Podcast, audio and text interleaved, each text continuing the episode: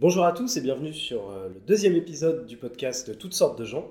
Aujourd'hui, je suis avec Jennifer Riway, actrice, réalisatrice et batteuse semi-professionnelle. On va parler euh, de ton métier, on va parler de tes habitudes et, et on va parler de toi, tout simplement. Euh, ça va, Jen? Ouais, ça va super. Qu'est-ce Et toi? Ouais, moi ça va, merci. Qu'est-ce qu'on boit aujourd'hui? Euh, Aujourd'hui, on boit un citron pressé, Sans eau. sans eau. Ah ouais, pur jus quoi. Ok, Voilà, t'es prêt? Je suis prêt. Ça va un petit peu piquer. Hein. Cheers. Plus sec, ok. Moi, je vais Ouais. faire un petit peu. Ah, tu l'as fait durer? Euh, bah Moi, je pensais qu'on faisait un cul sec. Bon, bah, Chacun fait ce qu'il veut avec son citron. ouais, ça va. Il n'y a pas de, y a Non, pas y de a- jugement. de Non, aucun jugement. Et pourquoi, on... Et pourquoi on boit du citron pressé alors? Dis-moi. Euh, pourquoi on boit du citron pressé? Bah, Alors déjà parce que c'est ce que je bois tous les matins, c'est mon petit rituel du matin. Enfin, pas, pas tous les matins de toute l'année, mais euh, on va dire une majorité de matinée, je me lève, je fais mon petit citron et voilà, et je démarre ma journée comme ça.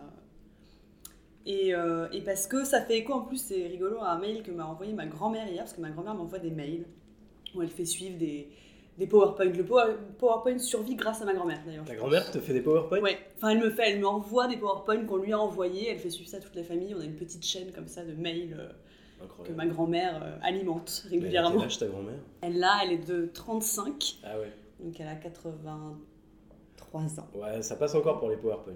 Ça c'est encore. Ouais, la mienne elle a 96 ans. Les PowerPoint, elle n'y arrive plus du tout. Eh bah oui. Ouais. Qu'est-ce qu'elle te fait? T'en Bah, des euh, Ouais, ouais, non, non, elle me, elle, me, elle me fait. Elle fait des mots croisés. Elle ne les fait pas pour moi, mais, euh, mais elle les fait. Et du coup, hier, elle m'a envoyé donc un mail qui disait, je l'ai noté parce qu'il va falloir le retenir, qui disait Mangez vos aliments comme médicaments, sinon vous devrez manger des médicaments comme nourriture. Putain, c'est génial. Et donc je me suis dit, elle a raison. Et le citron euh, participe à ça. C'est-à-dire que déjà, j'adore ça, je trouve que c'est délicieux.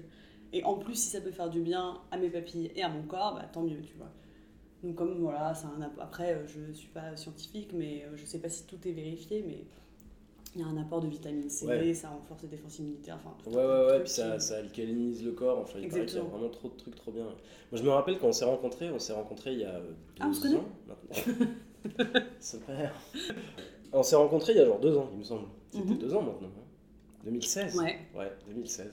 On s'est rencontrés en, en septembre 2016 pour une, euh, pour une résidence pour la pièce pour enfants. Noémie est la prisonnière des enfers. Et euh, tu étais la comédienne qui jouait Noémie, Ouais. euh, la petite fille qui venait, euh, qui, qui- qui partait aux enfers pour essayer de sauver sa mère, qui était prisonnière d'Hadès. Et, et donc, je me rappelle que je t'ai vu pour la première fois le matin te faire un citron pressé. Tu fais ça tous les matins drôle. Mais je t'ai copié après, du coup, parce que quand je suis rentré, je me suis dit, bon, je vais m'y mettre. Et puis je me suis mis comme ça pendant hyper longtemps à manger, un, enfin, à manger, à boire un citron pressé tous les matins. Je le mélangeais avec de l'eau, moi. Et parce qu'à l'époque, tu mélangeais avec de l'eau, c'est ce Oui, qu'on oui. disait, quoi. Tu t'es un peu Je me radicalisé. suis radicalisée au niveau du citron, ouais, complètement. mais c'est vrai, c'est vrai que je, j'ai pas besoin de beaucoup de confort, tu vois, si je pars, mais Ouais. avoir mes petits citrons, ça, voilà, ça participe, à, ça me rassure. euh, J'ai mon petit rituel qui est là, euh, j'ai pas besoin d'en rapprocher, je m'en fiche, je mangerai des cailloux. Non, mais Mais ça, se- ça- ouais. solidifie en plus euh, ta journée, quoi. Quand, Ouais. quand tu commences par un truc qui te, qui te met un peu en puissance, Ouais, ça, ça a tendance à te. Ça a tendance à, ouais, à- je sais pas, c'est peut-être exagéré, mais à te donner du courage en fait pour le reste de la ouais journée. c'est vrai. Je sais pas si c'est le mot courage, mais on n'a pas des, des vies non plus de, de, de soldats ou je sais pas, ou des- qui demandent vraiment beaucoup beaucoup de trucs. Mais... Alors Jen, tu nous as amené un, tu nous as amené un texte. Ouais, Est-ce que tu peux nous dire de, de quoi il s'agit? Ouais c'est un texte euh, extrait du roman euh, Just Kids de Patti Smith. Donc, Patti Smith, euh, que tout le monde doit connaître, mais bon, pour redire, pour resituer un peu, une chanteuse, euh, chanteuse, poétesse, plasticienne, écrivaine, musicienne de, de rock and roll, punk, un peu. Euh, et du coup, voilà, c'est un texte qu'elle a écrit sur son. C'est un roman qu'elle a écrit sur son, sa relation avec euh, Robert euh, Mapplethorpe, j'espère que je le prononce bien, qui était photographe, qui, était, qui a été son, son, son amant, son ami pendant des années. Et du coup, voilà, elle a écrit ce texte qui dit Ensemble, nous rions des enfants que nous avions été. Nous jugions que j'avais été une méchante fille qui s'efforçait d'être gentille, et lui un gentil garçon qui s'efforçait d'être méchant. Au fil des années, ces rôles allaient s'inverser, puis s'inverser de nouveau, jusqu'à ce que nous arrivions à accepter notre nature double et à nous mettre en paix avec l'idée que nous renfermions des principes opposés, la lumière et l'obscurité. Tu t'identifies un peu à la, à la fille qui, qui faisait semblant d'être gentille jusqu'à un certain point. euh, Complètement. Complètement. qui a accepté sa, sa- pas forcément sa méchanceté, mais son agressivité. euh, Complètement, je trouve que c'est ça aussi, je trouve que tu mets du, je trouve que tu mets du temps aussi dans la vie à, à te, à te libérer de, de certaines, euh, d'une certaine morale, de certaines valeurs qui sont pas les tiennes, mais qu'on t'a inculquées, et où tu as l'impression que si tu fais ça, euh, c'est mal, si tu, alors qu'en fait, tant que tu es fidèle à, à- toi, tant que tu fais les, les choses euh, par rapport à tes valeurs à toi, il n'y a pas de, de... Enfin, c'est- un vaste sujet, mais n'y a pas de bien ou de mal, je sais pas comment dire, Ouais. c'est juste... euh, Et puis tu as le droit surtout d'être multiple. Bah c'est ça, c'est qu'en plus, euh, enfin, on- particulièrement pour les petites filles, par exemple, on attend d'eux, euh, on attend d'elles généralement de la douceur, de la, de la compréhension, de l'agressivité est bien mieux vue chez les petits garçons que chez les petites filles. Ouais, ouais. Et puis même, euh, même sans parler d'agressivité, mais tu vois, moi, je, je- j'étais une, une petite fille, justement, qui j'ai grandi avec euh, mon cousin qui a le même âge que moi. J'ai grandi avec des... des... Enfin, j'adorais jouer avec les euh, G.I. Joe, si tu veux, Ouais. tu vois. J'adorais aussi jouer avec les Barbie. Ouais. Euh, j'avais un espèce de... de- je- je- Et puis je me rendais pas compte si je devais plus jouer avec l'un ou plus jouer avec l'autre. J'y jouais parce que, bah, en fait, euh, j'avais envie de jouer avec ça à ce moment-là. Tu vois, je me posais pas de questions de est-ce que c'est fait pour moi ou... Et... euh, Mais sauf qu'après, en grandissant, on te met des idées dans la tête, on te On te formate, quoi. on te formate, il y a des choses où on te dit ah, tu devrais pas penser ci, tu devrais pas faire ça, tu devrais pas. Et euh, bah, toi, tu de. Parce que tu as envie qu'on t'aime, tu as envie qu'on t'accepte, tu de trouver un juste milieu entre ce que toi tu désires vraiment faire et ce que tu as l'impression que les autres désirent pour toi et où tu te places là-dedans. Et, euh, je crois que ce texte que j'aime, c'est que. Elle explique que, qu'on a plein de facettes et que ce qui est chouette, c'est de jouer avec ça et de s'autoriser un jour d'être. euh, de mettre en avant plus telle partie de toi et puis le lendemain une autre et, et rien ne va se cristalliser c'est pas parce que tu vas un jour euh, offrir ça de toi que tu seras tout le temps comme ça Euh, et c'est ça qui est chouette aussi dans, dans l'art c'est d'utiliser tout- toutes ces choses là tu vois d'utiliser toutes ces tout ce qui te constitue toutes ces facettes de toi pour créer des choses pour euh, pour, pour t'amuser avec ça Enfin, tu vois rien n'est grave là dedans Les identités sont pas figées, quoi. ouais et heureusement Ouais, c'est clair. heureusement. Et puis, euh, mais c'est dur, hein, je trouve que c'est vraiment pas facile de, de- de- d'a- d'assumer plein. Enfin, moi, c'est quelque chose sur lequel je travaille beaucoup. J'adore ça, tu vois.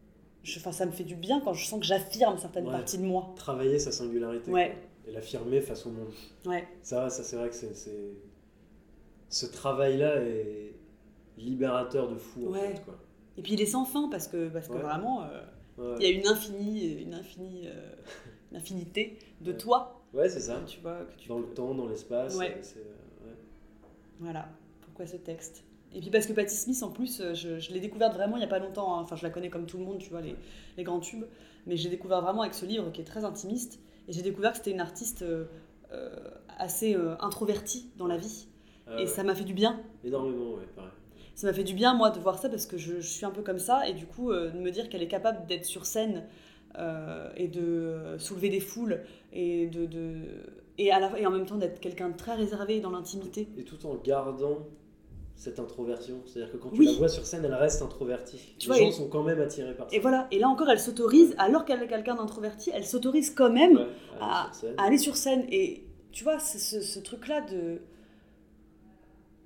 Enfin, cette, cette autorisation-là, elle est importante en fait. Elle est Ouais. importante de se dire, bah oui, peut-être que je suis pas euh, d'habitude tout le temps comme ça, mais là aujourd'hui je serai comme ça. Et puis c'est Ouais, tout. Et, et sans que ce soit. euh, euh, sans que ce soit, et je vous emmerde, pas du tout, mais c'est juste. euh, c'est bien en fait, c'est quelque chose de positif. Euh, il- on- il faut qu'on il faut s'autoriser des choses et il faut expérimenter tout ça, il faut. Jennifer, t'es comédienne. euh, ouais. Est-ce que, euh, est-ce que ça t'est, est-ce que c'est un métier qui t'est venu, dont tu rêves depuis que t'es toute petite?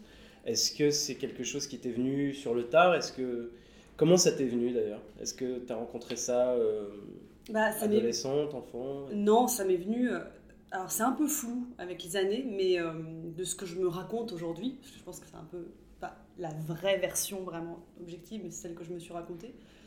euh, ça m'est venu très tard. J'ai fait d'autres. C'est pas du tout une vocation, je suis pas née avec ça. J'avais pas envie quand j'étais petite d'être comédienne.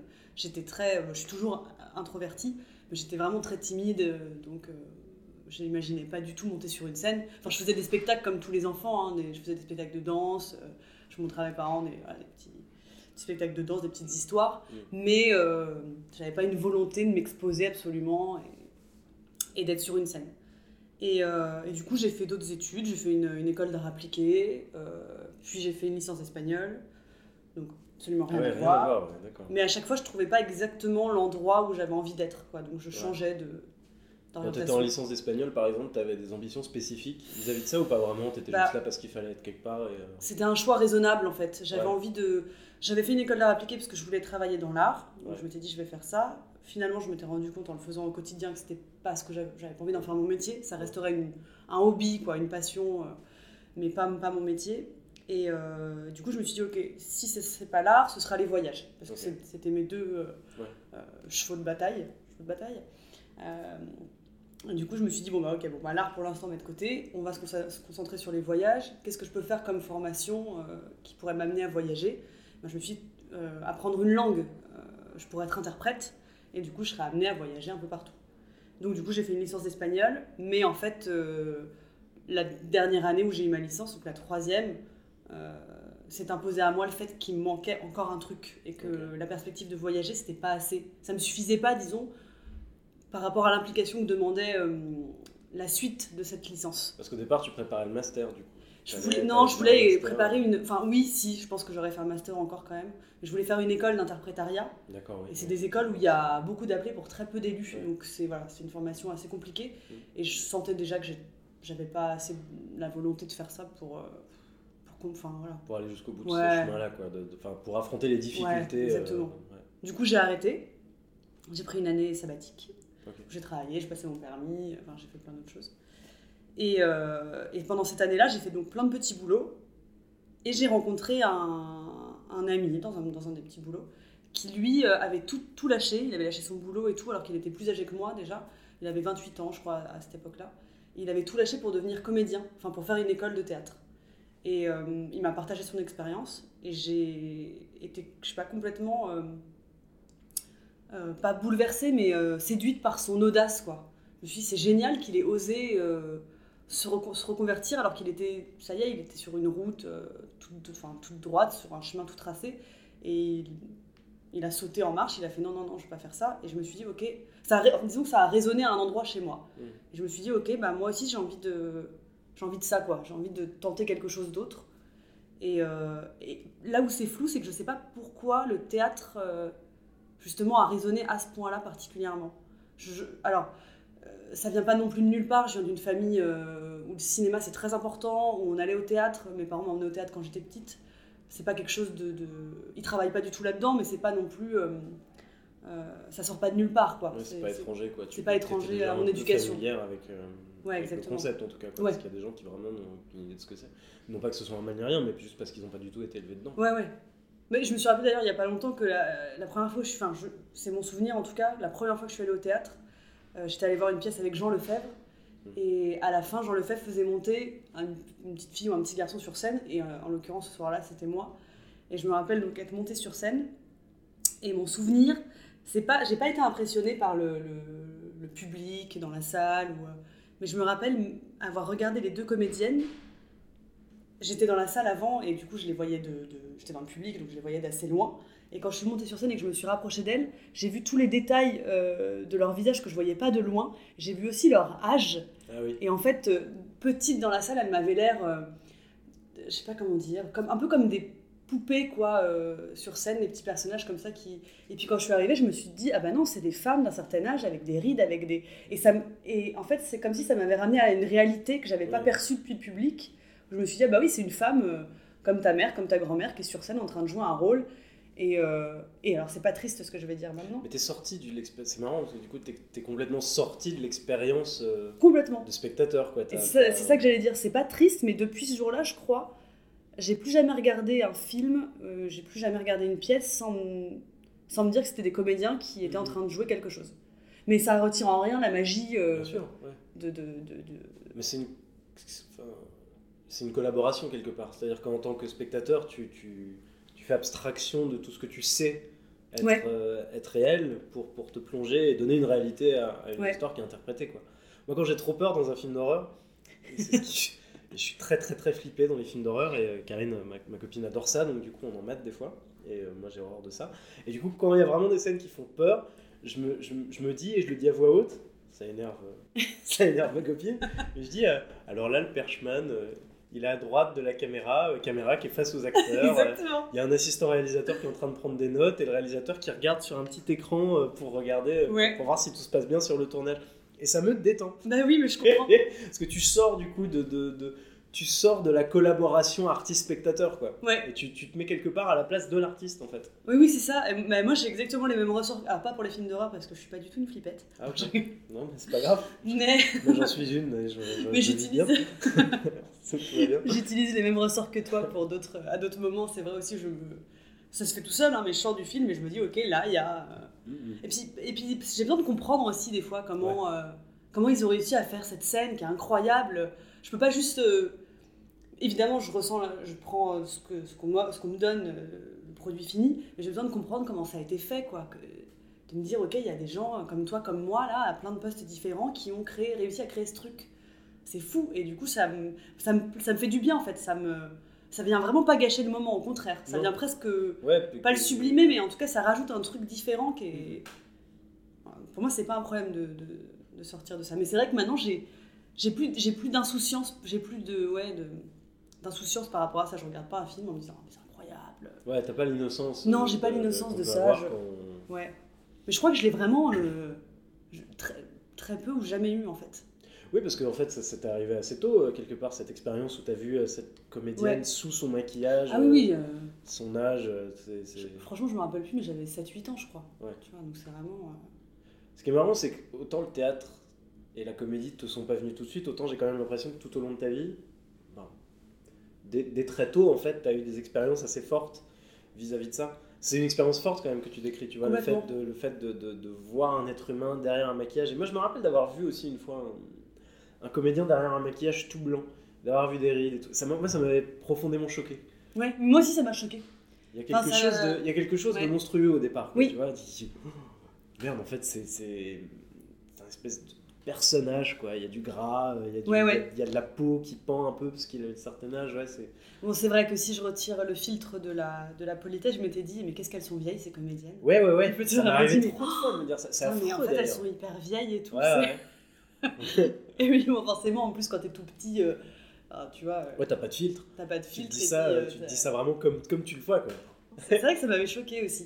Ouais. Mais sur le moment. Après, je m'étais dit, ah, mais du coup, en fait, tout, c'est accessible. Oui, Ça c'est ça, rendu le- ça, ça, le- ça a mis le truc dans le réel, Ouais. quoi, quelque part. Ça a mis une option que t'as saisie Ouais. euh, bah, 20 ans plus tard, quelque part. Oui, c'est ça. 15, 20 ans plus tard. Du coup, ça a jamais été pour moi. euh, j'ai jamais eu de. J'ai jamais été euh, fan, par exemple. J'ai jamais eu de. euh, comment dire J'ai jamais fantasmé sur une star. Parce que, en fait, Ah pour moi, une star, c'est quelqu'un de normal, quoi. Enfin, Mhm. c'est juste. elle est exposée, mais j'ai jamais eu ce truc-là. Il n'y a jamais eu de distance entre moi. Je me suis jamais sentie, ouais. j'ai jamais mis de distance entre moi et une possible star. Je me suis, Ouais. au final, ça restera quand même toujours quelqu'un euh, qui peut-être boit un petit citron pressé le matin. Et du... Euh, mais par contre, j'avais quand même jamais envisagé le théâtre parce que mon caractère ne me permettait pas de l'envisager. Je me sentais vraiment trop réservée et trop timide pour faire ça. Mm. Du coup, je me suis inscrite en école de théâtre pour être metteur en scène. Pour revenir Donc la à ce moment-là, à ce moment-là, quand, quand, ton, quand ton ami euh, t'a expliqué un peu ce qu'il faisait, comment il avait euh, justement changé, changé complètement de vie, euh, t'as pris la décision de te lancer dans le théâtre. Ouais. D'aller, d'aller de, carrément aller voir euh, l'école dans laquelle il était inscrite. Ah oui. Parce qu'il m'a dit que les, les auditions démarraient, euh, je sais plus, dans les, les jours à venir. Et je me suis dit, bon, bah allez, ok, je vais aller voir quoi. Donc, euh, Tu, t'es juste dit que t'allais, t'allais voir pour voir ou t'as tout de suite nourri un peu une certaine ambition vis-à-vis de ça euh ouais, il fallait que j'aille à l'école. D'accord. Ah ouais, ok. j'y suis Ouais. vraiment allée en me disant, euh, ok, c'est ça. Je, c'est ça. il- Je me rappelle plus si j'ai attendu de voir l'endroit et de ressentir un peu ce que ça me faisait d'y être, mais il m'en avait tellement parlé que j'avais l'impression déjà de connaître cette école. Et elle me convenait parce que c'était une petite école, c'était pas les cours Florence, c'était pas un truc euh, où je me serais perdue. Euh, c'était vraiment une petite école et je me suis dit, ça a l'air parfait pour moi, quoi. Et du coup, j'y suis allée en me disant, bon, il faut que je l'aie. Euh, sachant que j'avais. Enfin, je me rappelle très bien l'entretien avec le directeur qui m'a demandé si j'avais déjà une expérience théâtrale. Non. Si j'allais souvent au théâtre. Pas vraiment. Plus vraiment, en tout cas. Si je lisais du théâtre, non plus. Et du coup, il m'a dit Mais vous vous rendez compte que vous ne me donnez absolument aucune raison de, de vous prendre dans l'école Et là, je me suis mise à pleurer. Ah ouais, non, mais c'est pour te dire que, tu vois, il y avait quand même un truc, je sais pas d'où ça venait, mais je me suis mise à pleurer. Alors, euh, c'est peut-être un peu de manipulation là-dedans, je sais pas. Non, mais je me suis mise à pleurer parce que vraiment, il fallait pas que cette école m'échappe, quoi. Ah ouais. Il fallait que je, il fallait qu'il me, qu'il me prenne à l'essai. Et, euh, et du coup, bah, c'est ce qu'il a fait. Il m'a- Il m'a mis- il m'a pris à l'essai en me disant par contre, euh, il y a des auditions tous les trimestres. Si, si tu rates les premières auditions, tu... là tu dégages de l'école, quoi. Mm. Il m'a pas dit ça comme ça, évidemment, mais. Mais. euh, Ah oui, parce que j'ai pas passé les auditions d'entrée. Parce qu'à ce moment-là, je faisais les vendanges. Donc j'étais pas à Paris. D'accord, donc t'as as réussi à lui faire accepter de te. Ouais, de me prendre vraiment à l'essai pour, un, Ouais. pour un malgré trimestre. le fait Et... de pas avoir passé les auditions, quoi. Ouais. Et il t'a pris. Il m'a appris après, bon, on va pas se mentir, c'est des écoles privées où, euh, que tu payes. Ouais. Je pense que aussi, euh, j'en sais rien, j'ai pas envie de, de, de décrédibiliser, enfin, j'ai pas envie de. Comment dire Bon, tu couperas ça. De mettre, un, de mettre un regard négatif sur l'école, mais je comprends très bien. Oui, mais voilà, envie qu'on les voit comme une école. euh, à- On sait à- comment ça fonctionne, ces écoles. Il y a des écoles publiques, des écoles privées. Les écoles privées, tu peux faire un chèque, euh, bah, t'as déjà. Voilà. Ouais, ouais, ouais, d'accord. déjà Très bien, ouais. C'est moins à la méritocratie, quoi. Ouais. Ce qui est pas grave en soi d'ailleurs. Ce qui est important, c'est l'enseignement. Mais ce qui m'a complètement arrangé d'ailleurs. Heureusement qu'il a dit bah écoute, ok, je prends ton chèque, je te prends l'essai. Ouais. Et c'est là où il m'a dit par contre, si tu rates les auditions, là. euh, Tes profs, étaient, tes profs étaient bien là-bas? Ouais, super. Ouais, ouais, franchement, c'était une super école. Je, je suis très contente euh, d'être allée là-bas. Euh, J'étais pétrifiée la première année. Parce, que, parce que tous les autres élèves, j'avais l'impression qu'ils avaient déjà une expérience euh, tellement plus grande que moi, qu'ils étaient tellement plus légitimes. Mm. J'ai vraiment souffert d'un problème de légitimité pendant longtemps. vis-à-vis du métier de comédien. Ouais. De, de, euh, du fait que je m'y étais mise très tard, que justement c'était pas une vocation, que je rêvais pas absolument de dire les mots de Racine, que Mhm. c'était j'avais l'impression que, que tous, ces, tous mes camarades, eux, euh, ils étaient habités par ça depuis toujours. Et je me disais, mais qu'est-ce que je fous là en fait Je- Parce que je réponds à une raison profonde. Comme Ouais, exactement. tu, tu, mais t'as commencé, c'était pour faire de la mise en scène. Oui, bah alors ça, c'est ce que je me suis un peu raconté. Je pense que c'était en partie vraiment sincère.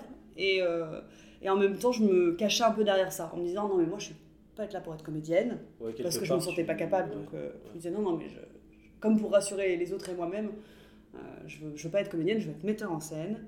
J'en profite en même temps pour faire une petite thérapie personnelle, Ouais. parce que le théâtre, franchement, Ouais, ouais, c'est bah, c'est- incroyable pour ça. Enfin, je conseille à tout le monde durant ce podcast, de, de faire du théâtre. ceux qui écoute ce podcast, Ah ouais. de, de ce podcast d'aller faire Tous du les théâtre. timides. Ah ouais, franchement. Tous les timides devraient, devraient faire un cours de théâtre. ou Ouais. deux. Ils, ils verraient leur timidité voler en éclats. C'est c'est extraordinaire le théâtre. Mais ouais, Ça- parce que c'est du jeu, quoi. C'est pas, rien n'est grave, on, Ouais. on apprend à. Ouais, tu te mets en danger sans te mettre en danger. Ouais, exactement. Moi, j'ai. Ouais, ouais, c'est- T'apprends à prendre des risques limités, Ouais. enfin tout va bien. Même en tant qu'amateur, euh, c'est euh, c'est- c'est- c'est trop bien. Ouais, le théâtre, c'est une, c'est une putain de thérapie de fou. Ouais. T'as passé combien de temps dans cette école? Bah pas longtemps, figure-toi. J'ai passé que deux ans. Ça va? Ouais, mais normalement une formation c'est trois ans, on va dire. Mais là, il n'y a pas eu de troisième année à ce moment-là pour, pour des raisons euh, diverses et variées. Il y a eu que deux ans. Et du coup, euh, beaucoup sont allés dans des conservatoires après. Et moi, j'ai choisi d'aller tout de suite sur le terrain parce que j'avais aussi déjà fait plusieurs années d'études avant. Mhm. Donc j'avais pas envie de me relancer encore dans, un- dans une autre école. J'avais envie de bosser, quoi. J'avais envie d'aller voilà, tu vois, voir ce qui se passe euh, sur une scène, sur un plateau de cinéma, me lancer, quoi. Donc j'ai commencé à bosser. Mais euh, j'ai gardé ce, cette petite, ce petit sentiment d'illégitimité, quoi. Euh, parce que je me suis dit, mince, déjà, t'as commencé tard. En plus, ça fait que deux ans. Euh, Est-ce que vraiment on peut dire que t'es comédienne? Ouais. tu, tu vois, j'avais besoin d'une formation plus, plus importante que ça. Donc là, il n'y a pas longtemps, j'ai refait des, des stages avec un, un mec génial qui s'appelle Robert Castle. Je profite pour euh, citer son nom. Euh, voilà, qui sont des stages de trois semaines financés par l'AFDAS et qui sont des, des trucs, enfin, c'est vraiment génial quoi. Et là, ça m'a apporté une. Enfin, là, enfin, je me suis dit, ok, il me manquait bien quelque chose euh, que, que j'ai réussi à trouver dans, dans, sa, dans sa méthode. Et, euh, et bon, j'ai toujours à apprendre, enfin, je- comme n'importe quel métier, en fait, tu vois, t'apprends euh, tout Oui. le temps. Mais là, maintenant, j'ai l'impression d'avoir des bases solides, ça y est. De me sentir euh, un peu plus assise, tu vois. C'est un long chemin en fait. Ouais. Vraiment, quoi, je veux dire, de trouver ça. Enfin, pour toi en tout cas, de trouver ta propre légitimité, j'ai l'impression que ça Ah a oui, oui. été euh, pas forcément tourmenté, mais en tout cas long, quoi. Euh, Ouais. Que tu as, eu, euh, que t'as eu à te, à te confronter à certaines, euh, à certaines limitations que peut-être que tu te mettais d'ailleurs euh, toute seule, hein, je sais pas. Ouais, ouais, ça a été un vrai combat intérieur parce que évidemment, je le disais pas. Ouais. Parce que je voulais surtout pas euh, que ça se sache, que ça se voit. Je voulais avoir l'air forte et sûre de moi. Et... Ouais, tu veux projeter un truc Ouais. très détendu, très fort. Ouais, euh, ouais. Mais intérieurement, c'est. ah là là, exactement, exactement. Donc j'ai essayé de faire en sorte que les deux s'accordent, tu vois, à l'extérieur et à l'intérieur. euh, que- ça va mieux maintenant. T'as as travaillé et, euh, et dans le théâtre et dans le cinéma. Ouais, T'as fait des courts-métrages, des longs-métrages. ouais, j'ai les deux. J'ai Ouais. fait des courts-métrages et longs-métrages. euh. Là, il y a pas longtemps, t'as bossé pour euh, quelqu'un qui s'appelle Stanley Woodward. Ouais, exactement. Qui est, euh, c'était pour un long métrage. Donc Ouais. C'est un réalisateur qui réalisait son premier long métrage, euh, qui a déjà réalisé euh, d'autres choses avant, des moyens métrages, des courts métrages, etc. Mais là, c'était son premier long. euh, et c'était, euh, je pense que ça va être un très beau film. Je pense que ça va être un très très beau film. Et moi, j'avais un, un second rôle dessus. Et ça m'a fait beaucoup de bien parce que j'avais fait pas mal de théâtre ces derniers temps. Ouais. Et là, me retrouver à nouveau sur un, un projet, en plus un projet qui me plaisait vraiment. Euh, c'est difficile quand tu es, quand es comédien, comédienne, parce que t'es ja- tu joues toujours sur les projets des autres. Donc évidemment que tu apportes euh, ta vision euh, de- du personnage, et, mais, mais c'est pas ton projet. Donc tu t'adaptes au projet de quelqu'un d'autre, tu partages ses idées ou non, tu apprécies pleinement son projet ou non, ça dépend après où tu places tes exigences, euh, enfin tes choix euh, dans ce métier. Mais là, j'étais contente parce que je trouvais que enfin, le scénario m'a vraiment plu. J'ai trouvé ça. Je trouvais que c'était un scénario euh, déjà original parce que vraiment sincère. J'ai l'impression qu'il n'a pas essayé de faire comme. J'ai l'impression qu'il n'a pas utilisé de référence. J'ai l'impression qu'il a fait vraiment un truc qui lui ressemble, du coup, qu'à lui. Qui lui ressemble à lui, mais à plein d'autres, mais il n'a pas cherché à se conformer. Mais d'ailleurs, c'est un, réalisateur, je ne veux pas trop parler, euh, enfin, j'espère pas dire de bêtises, mais euh, euh, c'est un réalisateur qui a souvent, euh, qui a longtemps refusé de travailler avec des grosses productions, etc., parce que justement, il n'avait pas envie d'être empêché de faire ce qu'il voulait vraiment faire. Donc, il travaillait avec des petites équipes pour se sentir libre de- de- de créer le projet qu'il avait prévu de créer au départ. Et ça, ça se ressent dans son long métrage. Et dans sa direction d'acteur, ça se ressent?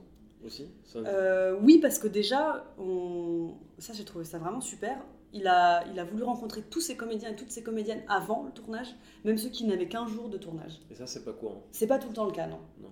Ouais, c'est pas tout le temps le cas. Et il a voulu discuter avec tout le monde parce qu'il avait envie que, humainement, déjà, on soit accordé. Il voulait, il voulait connaître tous les gens qui allaient être... Parce que c'était avec les, les comédiens, mais aussi avec les techniciens. Il avait envie, de, de- de- de- je crois, de connaître euh, les humains qui allaient être sur son tournage et d'être sûr que ça allait bien se passer, qu'on était d'accord pour faire ce film-là et, et que lui, il allait se sentir euh, voilà, euh, libre euh, de créer comme il avait envie de créer et, et ces gens-là allaient le, le soutenir plutôt que le. Exactement. Et du coup, on a parlé un peu du, même beaucoup euh, du personnage avant, euh, quand on s'est vu, puis au téléphone. Après, sur le tournage, on n'a pas eu de répétition. Donc, sur le tournage, c'est, ça, c'est le truc que je trouve des fois un peu frustrant au cinéma, c'est que faut être vraiment préparé, faut être bien préparé, faut avoir travaillé vraiment en amont. Euh, c'est, pas un laboratoire comme le théâtre où tu viens, tu cherches avec tes partenaires. Euh, des fois, tu as des répétitions, mais souvent non. Donc, tu arrives et tu dois connaître, euh, tu dois avoir déjà une proposition. Évidemment, tu connais ton texte, c'est la base. Et puis, euh, tu dois être hyper souple et très à l'écoute de ce qui se passe parce que la première prise, c'est presque la. Tu as souvent ce qu'on appelle une mécanique. Tu répètes en mouvement, mais sans, sans filmer. C'est pas vraiment une.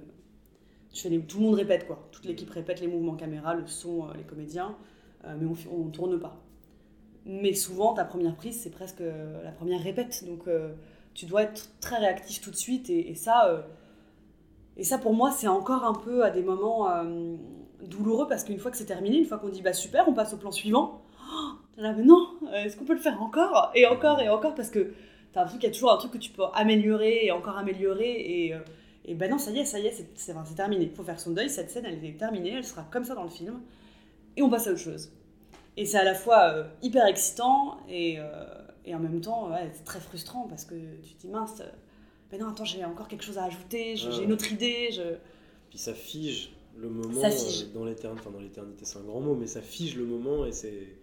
Ouais. Il, est, il est inscrit maintenant, quoi. Euh, ouais, est-ce qu'il y, a un process qui te plaît plus que l'autre? Entre le, cinéma et justement son, côté euh, figé et le théâtre qui, te permet bah, peut-être un peu plus justement de faire évoluer un, personnage. Quoi? Bah, moi, j'aimerais bien faire un petit euh, mix des deux, si c'était possible. C'est-à-dire que j'adore le, travail de création que tu as au théâtre en amont de- des représentations. Donc tout le temps qu'on alloue à ça, à, voilà, à chercher, à chercher le, le- le personnage, euh, comment, les, euh, comment les mettre en scène, à creuser, à, à parler du contexte. Tout, tout ce travail de recherche qu'on qu'on fait ensemble. Parce que tu le fais aussi, évidemment, quand tu travailles un rôle au cinéma. hein, mais tu le fais de ton côté à toi, tu le fais seul ou, ou tu peux répéter avec des, des- des amis, parfois avec tes partenaires, mais souvent c'est quand même un travail beaucoup plus soli- solitaire. Alors qu'au théâtre, on... C'est marrant, j'allais te demander, là- j'allais te poser la question s'il n'y avait pas justement une composante comme ça sur, Ouais. sur le cinéma. quoi. Alors qu'au théâtre, c'est vraiment du temps qui est prévu pour ça. Tu te retrouves euh, et tu travailles, enfin, tu travailles tout le temps avec, euh, avec tes partenaires, avec ton metteur en scène, ta metteur en scène, euh, les assistants, etc. Donc ce, ce travail-là au théâtre, pour moi, c'est vraiment là où tu... Ouais, c'est vraiment là où tu, où tu cherches, où tu apprends des choses sur toi, où tu, tu trouves des nouvelles façons de jouer aussi. C'est vraiment là où tu évolues, je trouve, moi. Tu peux évoluer très vite au théâtre. Mm. Euh, par contre, j'aime beaucoup plus le rythme d'un tournage. J'a- J'adore le fait que tu te dédies à quelque chose pendant... Tu t'impliques dans un projet pendant un temps donné euh, qui va être, euh, en fonction de ton rôle, je sais pas, de, trois semaines à trois mois, je sais rien. Euh, et après, c'est terminé. Et du coup, cette frustration dont je te parlais, de, de- effectivement, c'est terminé, donc tu pourras pas revenir en arrière, tu pourras pas refaire mieux. Mais en fait, c'est pas grave parce que tu t'es, ça a été un, un moment comme ça où tu t'es impliqué à fond dans ce truc-là, tu travaillé pour ça, et puis après, on passe à autre chose. Et il y a un côté pour moi là-dedans hyper, euh, euh, ouais, hy- hy- hyper excitant parce que j'ai l'impression d'être toujours en, alerte, du coup, toujours, euh, toujours en mouvement. Et, ça, ça, me correspond assez bien. Tu vois, au théâtre, si je suis amenée à jouer pendant plus d'un mois la même pièce, avec des horaires fixes, donc un lieu fixe, pas en tournée, hein, je parle quand tu joues vraiment dans un même théâtre, et ben je m'ennuie au bout d'un moment. Mm. Et j'ai même plus envie d'y aller d'ailleurs. Parce que je me dis, ok, donc demain à 8h, je sais que je suis encore au même endroit, euh, à la même heure, pour jouer la même chose. Alors évidemment, c'est différent tous les soirs, mais il y a quand même un truc où euh, j'ai l'impression que c'est ce que j'ai toujours fui dans ma vie. Je veux, Mm. je veux pas ce genre de. euh, pas que j'aime pas la routine, hein, je l'aime à d'autres endroits, mais pas dans mon métier. Euh, c'est. J'ai besoin, ouais, j'ai besoin qu'on me propose, j'ai besoin d'avoir toujours des nouvelles propositions, un nouveau, une nouvelle aventure, tu vois. Donc, ça soit toujours une nouvelle aventure. Et ça, le cinéma, c'est, enfin, royal pour ça. Ouais, bah oui, parce que du coup, c'est toujours un truc. euh, Comment, hum, comment tu trouves des rôles? Qu'est-ce qui. euh, T'as un agent t'as, où tu as des adresses où tu vas, où tu cherches un peu toi-même les castings ou Comment ça se passe pour toi quand Alors, tu... je suis actuellement à la recherche d'un agent. Euh, non, j'avais un agent, mais euh, que, que- avec qui je ne travaille plus. Euh, au théâtre, euh, euh, pour, en ce qui me concerne en tout cas, euh, j'ai jamais eu besoin d'agent. Ça s'est toujours fait un peu euh, par le bouche à oreille, par l'expérience. Tu travailles sur la pièce euh, d'un tel, ça se passe bien. Euh, du coup, on va parler de toi pour une autre pièce. euh, tu vas aller passer des essais ou non, mais il n'y a pas, euh, c'est pas fermé, je trouve. C'est-à-dire que tu peux vraiment te débrouiller seul et avoir accès à un metteur en scène euh, sans passer par une tierce personne qui va faire le lien entre les deux. tu Mm. vois. Euh, là où au cinéma, ça bloque assez vite. C'est-à-dire que, enfin dans mon cas en tout cas, euh, si je veux avoir accès à un certain niveau de rôle, c'est-à-dire à une certaine de rôle, comme je viens pas d'une famille de, de, gens du cinéma, euh, comme j'ai pas forcément, comme je, je, suis pas très mondaine, je vais pas, tu vois, dans les soirées, tout ça, c'est pas, pas trop mon truc d'aller montrer, de rencontrer des gens pour faire du réseau. Je rencontre les gens avec qui je travaille en fait. Ça, c'est une Euh, partie intégrante du, métier de cinéma, tu, tu penses toi?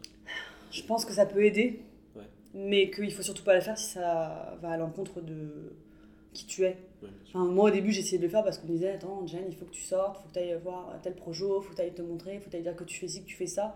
Mais en fait, moi, si je le fais, je le fais dans la douleur, donc je le fais mal. Donc c'est agréable pour personne. Du coup, franchement, euh, je préfère aller boire une bière avec mes potes et tant pis. Tant pis si, bah, peut-être peut que du coup mon chemin sera plus long parce qu'effectivement, bah, si j'étais allée à tel projet, j'aurais rencontré machin qui m'aura peut-être permis de passer le casting de, de, de tel truc. Bah tant pis en fait, je le, si, ça, enfin, si ça doit venir sur ma route, ça viendra peut-être plus, plus tard. Mais au moins quand ça viendra, je le, ça viendra différemment et ça me, euh, ça me correspondra mieux, quoi, tu vois. Mhm. Euh, donc du coup, tout ça pour dire que euh, oui, sans agent au cinéma, je trouve que c'est c'est peut-être un peu compliqué parce que le, le, milieu est fait de. Enfin, le système fonctionne euh, de telle sorte que tu n'as pas accès, toi, en tant que comédien, euh, à des, des, des, grands directeurs de casting pour des, pour des rôles importants si tu ne passes pas par. Euh, enfin, si tu montes pas de blanche, en gros. Donc, il faut que tu viennes de là, il faut que tu aies été introduit par quelqu'un. tu... Alors, pas tous, hein, il y a toujours des exceptions, évidemment. Bien sûr. Mais, mais je trouve que c'est plus compliqué. Donc, tout ça pour dire qu'il serait temps que je travaille avec un agent. Après, c'est pas impossible, tu vois, j'ai fait un long métrage en Suisse, mais je pense que c'est aussi parce que le réalisateur était suisse, justement, euh, où je tiens le premier rôle dans ce long métrage.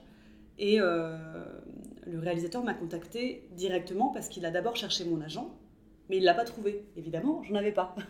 Donc il m'a envoyé un mail en me disant voilà, je voulais contacter votre agent, euh, j'arrive pas à trouver son, son, numéro, du coup je, je m'excuse, je passe directement par vous. Et, heureusement qu'il l'a fait, parce que du coup, grâce à ça, euh, voilà, j'ai pu passer le casting que j'ai eu et euh, j'ai pu faire ce projet euh, qui était super.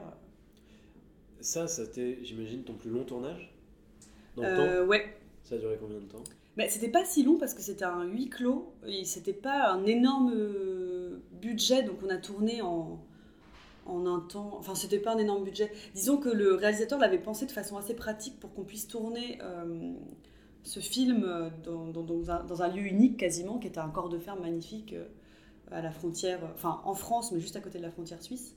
Et du coup, on a tourné 6 jours sur 7. C'était un super gros rythme pendant 5 euh, semaines, je crois. Ah, quand même? Ouais. Ah Plus des, semaines de répétition avant. D'accord, ok. Donc ça, c'est quand même une énorme. oui, oui. Condensé en tout cas. Ouais. Mais des fois, ça peut s'étaler plus, tu vois, un tournage. Mais, mais ça, c'était génial, par exemple. Moi, je trouve d'être complètement en immersion euh, dans ce film. Voilà, tu vois, ça c'est un rythme que j'adore. J'étais complètement impliquée à 100% là-dedans. Et puis au bout de, donc je sais plus, ouais, 5-6 semaines, euh, bah, ça s'arrête. Et du coup, c'est un peu violent hein, quand ça s'arrête, tu vois. Tu, déjà, tu quittes une bulle, une petite famille que tu t'étais créée. Euh, mais bon, comme toutes les, les ruptures, bah, après, tu, tu vois que tu as des ressources et tu continues, en fait, tu vois. Ça s'arrête, ok, bon, bah, c'est un peu triste, et puis hop, tu continues et tu pars vers ailleurs, quoi. Et alors, euh, sur, sur, Stanley Woodward, le film de Stanley Woodward, tu étais un second rôle, donc tu mhm. participais au film sans être, euh, sans être le pilier principal. En l'occurrence, sur le film de Douglas Beer, tu étais un, mur porteur, quelque part. C'est-à-dire que sans toi, le film était complètement différent, en tout cas. Il, se faisait peut-être, mais là, tu étais au premier rôle, tu portais le film. Est-ce que ça a été des, des expériences diamétralement différentes ou pas vraiment? Qu'est-ce que tu, qu'est-ce que tu peux nous dire justement voilà, de, de, ces deux aspects, d'avoir un second rôle, d'avoir un premier rôle? Eh ben, euh, j'avais pas vraiment réfléchi, à vrai dire, à ça avant, mais euh, j'ai l'impression que, étonnamment, c'était pour moi plus flippant d'avoir un second rôle qu'un premier. Parce que euh, pour le premier rôle, je pensais pas, si tu veux, à la, je pensais pas à la finalité. Je pensais juste à vraiment à, travailler suffisamment pour, euh, pour déjà tenir le rythme de ce tournage, euh, avoir vraiment un personnage consistant qui évolue et qui correspond à, à la vision du réalisateur, à la mienne, tu vois, trouver un, un, endroit où on est, on est d'accord sur ce que lui il attend, sur ce que moi j'ai envie de d'amener. on avait répété en plus, donc j'étais toujours plus rassurée. Enfin, toujours quelque chose de plus rassurant quand as travaillé en amont, en fait. il n'y a bah pas de secret. Euh, je, ne débarquais pas comme ça dans. Je, on avait travaillé avant ensemble, j'avais rencontré euh, tous les chefs de poste, tu vois, le chef opérateur, euh, l'assistante mise en scène, mon partenaire Damien. du coup, j'arrivais le premier jour en, terrain déjà connu. Et, j'avais juste à cœur de, de bien de bien euh, jouer cette scène-là ce jour-là. Et puis après le soir, j'allais bosser la scène du lendemain, et ainsi de suite. Donc il y avait vraiment une vision au jour le jour. Je pensais pas du tout à euh, est-ce que je, je, serai à la hauteur euh, de ce film, est-ce que je, corresponds vraiment, est-ce que le réel s'est pas trompé? Ces questions-là, je me les pose moi au moment du casting. Ah que je devrais pas, hein. je devrais, c'est pas absolument pas à moi de me poser ce genre de questions. Mais là, en l'occurrence, quand, euh, quand euh, Douglas a voulu me rencontrer pour le rôle, je me suis dit, mais je suis trop jeune pour ce rôle. Enfin, je suis pas trop jeune en âge ou en expérience, mais je fais trop jeune. C'est absolument pas à moi de donner mon avis sur ce que tu vois. Mais bon, ça, c'est encore un truc qui me reste je, je, je, je devrais pas, je devrais mettre ce truc-là de côté et, et faire confiance au réalisateur qui est pas débile et qui va pas prendre quelqu'un qui correspond pas pour jouer le rôle de son personnage principal. Euh, tout ça pour dire que du coup, le, le, le- la, la pression était différente pour le premier rôle. C'était vraiment juste. euh, euh, je voulais juste être à la, à la hauteur de, de- ce travail euh, conséquent qu'on m'avait confié et le, le- le faire bien. Et j'étais vraiment impliquée, je pensais pas du tout au résultat. Alors que sur le film de Stanley Woodward, où j'étais second rôle, t'as pas de répète, donc tu travailles seul, chez toi. Euh, le réalisateur va pas venir te, te, te, te- fliquer pour savoir si t'as bien bossé ton truc. Il estime que quand t'arrives, tu connais ton texte et que t'as une proposition à faire sur ton personnage. Euh, je connais pas l'équipe, donc je, je débarque sur le tournage, je rencontre mes partenaires, je rencontre l'équipe, on n'a jamais joué ensemble avant, et, euh, et on n'a pas beaucoup de temps pour un, pour un second rôle. C'est-à-dire que autant un premier rôle, on va... Si, si tu t'en sors pas sur une scène, ce qui peut arriver, tu peux bloquer sur une scène, euh, ben, on va prendre du temps pour ça, parce que t'es le premier rôle justement, donc euh, euh, si tu bloques là-dessus, pas de problème, on t'en discute avec le réalisateur, on, on cherche comment on peut faire autrement. Alors que quand t'es second rôle, c'est pas toujours le cas encore une fois, hein, mais quand t'es second rôle, euh, tu dois être beaucoup plus autonome quelque part. Ouais. Tu dois On va arriver. pas et- te pardonner de. de- Ouais, tu t'es pas là pour faire perdre du temps à l'équipe. T'es Ouais. pas là pour, euh, tu vois, t'arrives, tu, tu fais ton second rôle et, et puis tu, tu rentres chez toi, quoi. Ouais, t'es pas la star, quoi. T'es un, mercenaire quelque part. T'arrives. Ouais, enfin moi je C'est l'ai. pas vrai d'ailleurs, c'est pas un mercenaire. mais c'est vrai que moi je l'ai senti un peu plus comme ça, quoi. Je, Ouais. Je, je peux pas me permettre de, de, de, de pas être assurée, de, je dois arriver en... Alors bien, bien sûr que si, c'est arrivé justement sur une des scènes, tu vois, où j'avais un petit doute. J'en ai parlé avec le réalisateur, qui... on a cherché ensemble. Mais euh, après, c'est ce que moi je me donne comme engagement, hein, tu vois. c'est- tout ça Ouais. est très personnel. hein. Je Oui, dis pas que c'est le cas a pour... aussi. euh, Oui, voilà, c'est ça. C'est-à-dire qu'il y a, y a aussi tes exigences vis-à-vis Ouais. de toi et ta vision aussi de, de, ce qu'est euh, ce, ce processus, quoi. Ouais. Je sais pas, ouais, j'ai un truc pour- moi où je suis, si c'est un premier rôle, bah, je suis beaucoup plus en confiance quelque part parce que j'ai l'impression que ça va être une collaboration plus plus profonde, plus ancrée, plus, plus sur le long terme, alors qu'un second rôle, euh, bah ouais, il y a un truc, euh, tu te débrouilles un peu plus seul et ouais, voilà. Et puis t'es plus dans la. T'es plus dans la dureté du métier de comédien, j'ai Oui, l'impression, quand ouais. t'es dans un second rôle. C'est-à-dire qu'un premier rôle, enfin j'imagine que t'es un peu plus chouchouté, et c'est logique en plus, parce que quand, encore une fois, quand tu portes un projet, euh, il faut s'assurer que toi tu sois bien, parce que si, si tu commences à te sentir hyper mal. euh, Bah d'ailleurs, je crois, dans l'histoire du Cinoche, à chaque fois qu'il y a eu un film où les comédiens se sont sentis hyper mal, c'est genre de notoriété commune que ce film-là, euh, les comédiens ont été. euh, je, je pense à. Je pense au truc de Mathieu Kassovitz. Enfin, en l'occurrence, pour le coup, c'est Mathieu Kassovitz qui se sentait trop mal. C'était son film de science-fiction. Là. Je sais Ouais. pas si tu te rappelles comment il s'appelait ce film. Euh, Euh, Ah putain, je sais plus. Avec Vin Diesel. Et euh, j'ai un copain qui me racontait parce qu'il s'était passionné pour l'histoire de ce film-là. C'est un pote à moi qui, qui, qui adore les tournages, tu vois. Ouais. Et du coup, qui s'intéresse vachement à ça. Et alors, ce tournage, apparemment, mais Kassovitz, c'était un cauchemar. Il parlait trois mots d'anglais. Vin Diesel, il arrivait, il lui disait pas bonjour, il arrivait sur le peloton, genre. Le, visage fermé. il y a eu un documentaire d'ailleurs. Il y a eu un documentaire là-dessus, ouais, Kassovitz, il, Ouais. il a l'air de dire Mais, mais qu'est-ce qui se passe, quoi? Qu'est-ce que je fais là euh? Bah oui, parce que oui, je crois qu'il était perdu dans cette industrie qu'il connaissait pas et où, Ouais. enfin, qui, qui fonctionnait pas du tout euh, euh, comme, comme ce à quoi il était habitué en France. Ah oui, c'est ça, pas du tout le même rapport. Le réalisateur n'est pas du tout traité de la même façon. Euh, c'est un, c'est un, c'est un bosseur. c'est un. Ouais, un un- exécutant, c'est ça, ouais. Il y a une différence d'argent qui est incommensurable Oui, en en plus fait, de ça. Entre, les, entre le cinéma français et le cinéma Ouais. euh, américain. Quoi. Puis sans doute qu'il s'attendait à être traité plus comme un artiste, tout du moins Oui, ouais, un ouais. artisan. euh, et là, il a vraiment été traité effectivement comme un technicien, comme un autre, quoi. Toi, t'aurais voulu faire, euh, faire du cinéma, mais à l'étranger En Amérique, en Angleterre ou- Euh, J'aimerais bien faire du cinéma à l'étranger, mais pour l'instant, je suis pas du tout attirée par les pays anglophones. Peut-être parce que mon niveau d'anglais n'est pas encore formidable, Ouais. bien que je fasse une formation actuellement, Bien parce qu'il il est temps quand même. Euh, et du coup, je commence à y prendre beaucoup de plaisir à, à parler cette langue que j'ai longtemps refusée. Tu sais, j'avais un peu un truc, euh, peut-être c'est très français ou très latin, j'en sais rien, mais euh, je voulais pas parler. Je me, suis, je me demandais pourquoi on devait tous parler anglais, pourquoi cette Ah oui, langue-là, et pourquoi on parlerait pas l'espéranto, puisque ça avait été. de Voilà. Cette caste Tu ça va, l'anglais, tout le monde parle anglais. Oui, j'avais une espèce de truc comme ça, un peu con, tu vois, parce que tu perds du temps. Oui, Non, moi je voulais parler l'espéranto, ça avait été créé pour ça, et bah allons-y alors, parlons-le, tu vois. Bon, j'ai abandonné cette idée assez rapidement. Et donc du coup, je me suis dit, bon, allez, c'est quand même con, parce que là, tu es vraiment en train de, perdre ton temps à ne pas vouloir apprendre l'anglais, parce que tout le monde l'apprend et tout le monde le parle mieux que toi. Donc, Bien sûr, donc je m'y suis mise, enfin.